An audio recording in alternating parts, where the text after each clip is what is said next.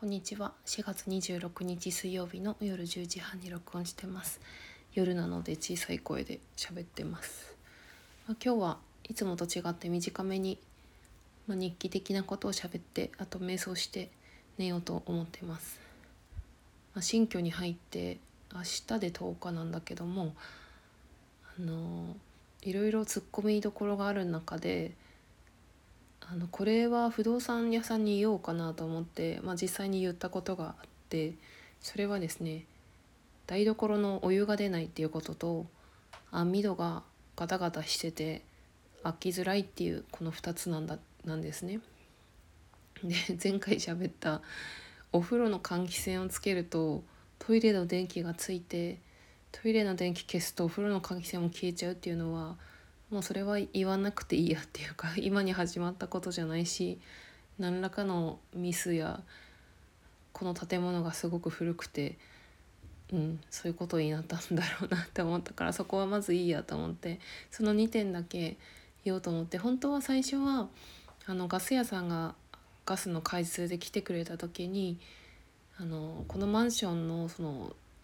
台所の水圧が低くてお水がこうちょろちょろしか出なくてそのお湯の部分ですね。だから水圧が低いからお湯が出ないって言われてでなんとなく私はこのマンションならあるだろうなみたいな感じで思ってなんか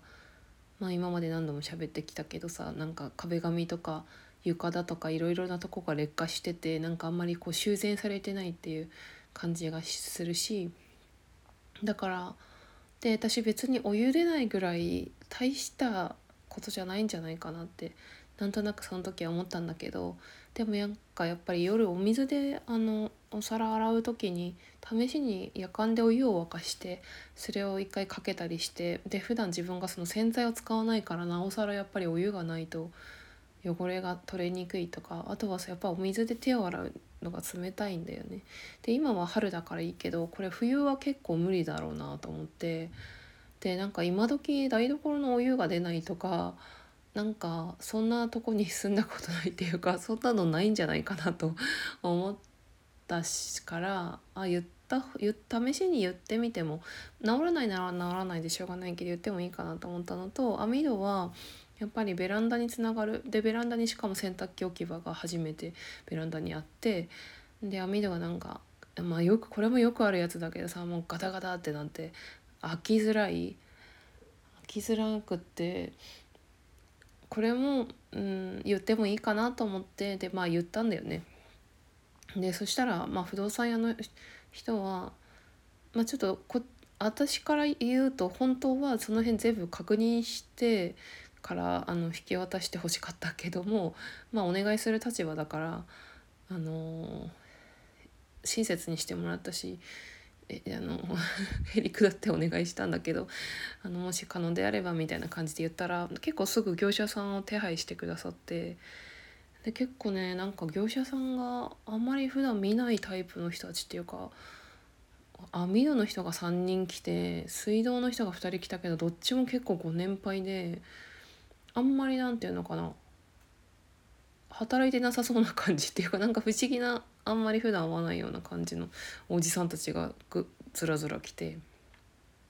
まあ網戸は結局ね古いからもうガタガタになっちゃうからあの片方に固定して使いましょうっていうことになって私一人だったら固定してもなんかちょっと隙間が空くようなやつだったけどなんかうまいこと固定してもらってああんまり固定するっていうアイデアなかったけどそれでいいやと思ってそしてであと玄関のねあのあ台所のちっちゃい窓の網戸もね2センチぐらい隙間があって私もその外からガタンってやってみたんだけどどうしても隙間が埋まらなくてこれは無理だろうなって思ったんだけどおじさんたち帰る時にダメ元で「ちょっとここも見てもらえますか?」って言ったらやっぱりプロの人ってすごいなと思ったけどガタンってやったら一発で治ってただ押しただけなんだけど あ言ってよかったなと思ったしまあ網戸の業者さんの人たちはなぜか引っ越しの段ボールをなぜか全部持って帰ってくれてすごい助かったりしてで今日はね実はその水道工事の3回目だったんだけど1回目来てできなくて2回目来てできなくて3回目が今日で午前10時からお昼の3時半まで。で私はなんかお昼で勝手に終わると思い込んでていつ終わるんだろういつ終わるんだろうっていうのをもうねあの待ってて最後の方もトイレとかも止まっちゃったから水が。トイレも我慢して、まあ、午前中には行けたんだけどすごくしんどい思いをして 立ち会いをしてまあもうほとんどふてくされてるわけじゃないんだけどあのソファーで寝てたんだけどさ。で結局結構大掛かりな工事をしてお風呂お風呂はお湯が出るからなんか仕組みは分かんないんだけどお風呂に穴お風呂のドアに壁に穴開けてそこに配管つなげて水道の蛇口とかも全部交換して、まあ、結果お湯は出るようになったからいいんだけどすごい大変な結構な工事だったなっていう感じででもまず私の要望は解決されたからよかったんだけどなんかそんな感じの一日だったんだよね。でさ夕方さもう終わったからさ彼と一緒にあの温泉に行くのが趣味の人だからその日帰りの。温泉もう最近寒くてさ体も冷えちゃってて温泉行きたくて行ったら温泉ももう受付時間が10分前に終わってたりとかあーっていう一日だったんだけど。まあでもさっきねお風呂から上がって窓まだねカーテンがまだ実はなくて あの今2階の部屋なんだけど隣はね一個だあのすごく豪華なお家ででもただ私の窓の窓なりに家があるわけじゃなくて窓なりはねお庭になっててでちょっと距離があるんだけど今のとこ窓に出てくる気配はないから私は完全に本当にカーテンがない部屋で電気つけて生活しててまあもうすぐカーテンつけられるけどでなんかその外見たのねそしたらさなんか赤くちょっと光ってるものがあってちょっと上の方に。でなんだろうと思ってよく見たら伊達政宗像だったんだよね形が。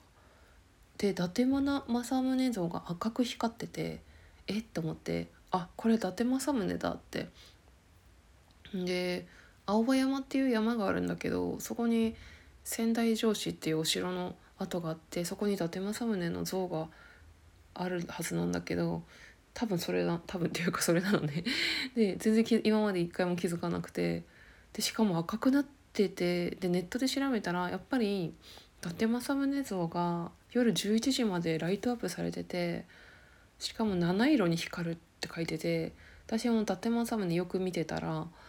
あの赤色から次青になったりちょっと白っぽくなったりとか紫っぽいとかなんか変色してってああいいもの見たなっていう なんか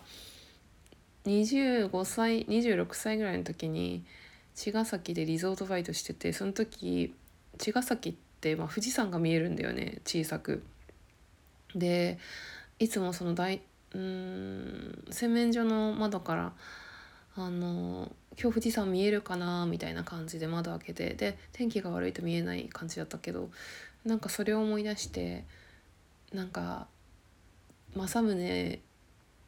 を見たくな見たいなっていうか見たくなるっていうかうん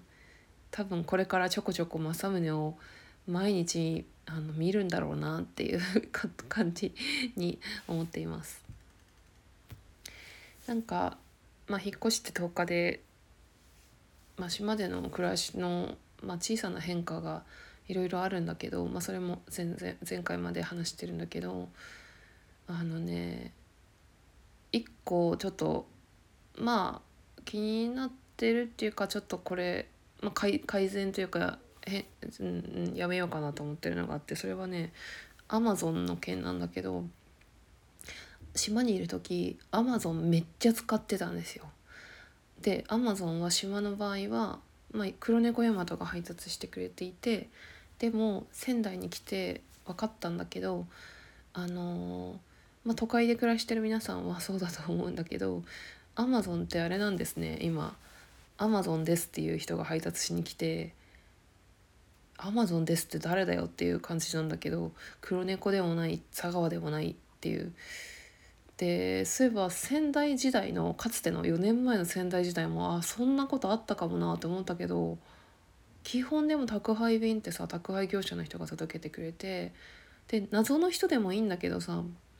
なんかねあのマナーが悪いっていうか電話かけてくる時とかのその受け答えだとか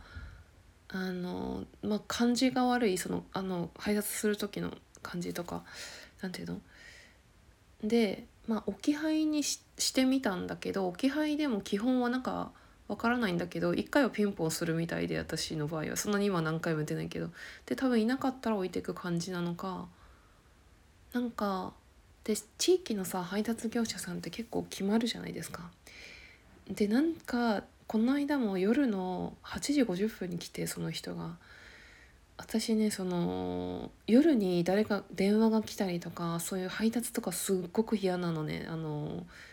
自分から指定してるんだったらもちろんいいんだけど怖いんですよその夜に誰かが来たりあとは電話も電話は怖いっていうか夜は自分のこう静かな時間だから邪魔されたくないのね。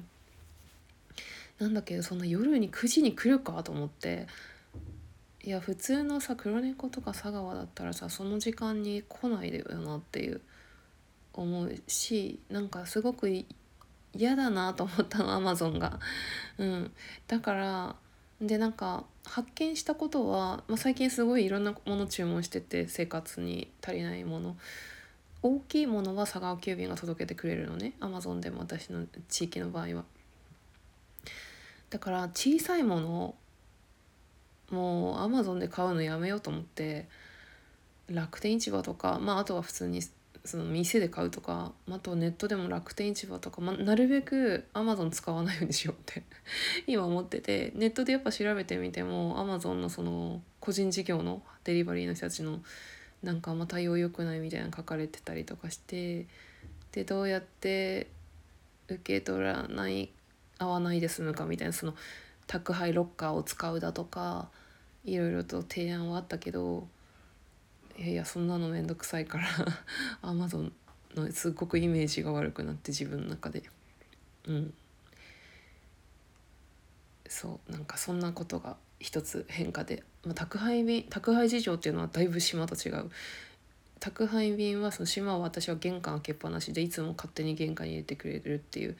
やつだったからそこはすごくあの違うなっていう。